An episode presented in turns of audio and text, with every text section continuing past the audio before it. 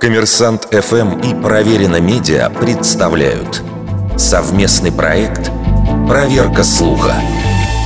Говорила ли Голда Мейер, нельзя договариваться о мире с тем, кто пришел тебя убивать?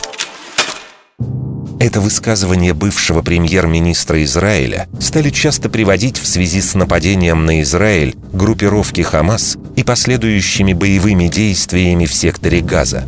Голда Мейер занимала пост премьер-министра Израиля пять лет, и ее правительству довелось пройти через две крупные трагедии в истории страны. В 1972 году на Олимпиаде в Мюнхене палестинские террористы захватили, а затем убили членов израильской сборной. А год спустя началась война судного дня, когда коалиция арабских государств внезапно атаковала Израиль.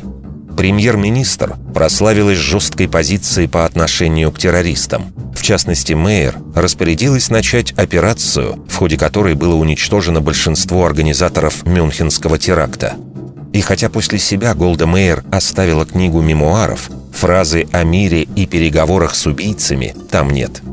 Зато очень похожее ее высказывание, хоть и по-иному сформулированное, обнаруживается в архивах американского Белого дома.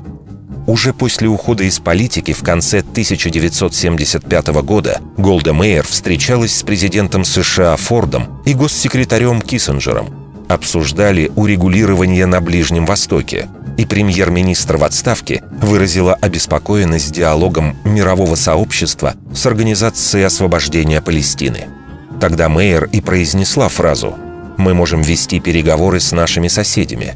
Как только они сами того захотят, мы можем договориться мгновенно. Но мы не можем вести переговоры с террористами, которые просто хотят нас уничтожить». Вероятно, ныне популярная фраза о договоренностях с убийцами стала результатом вольного перевода или пересказа реальных слов премьер-министра Израиля. Ведь в целом цитата, ставшая вирусной, соответствует принципам, которые исповедовала Голда Мейер. Вердикт. Большей частью правда.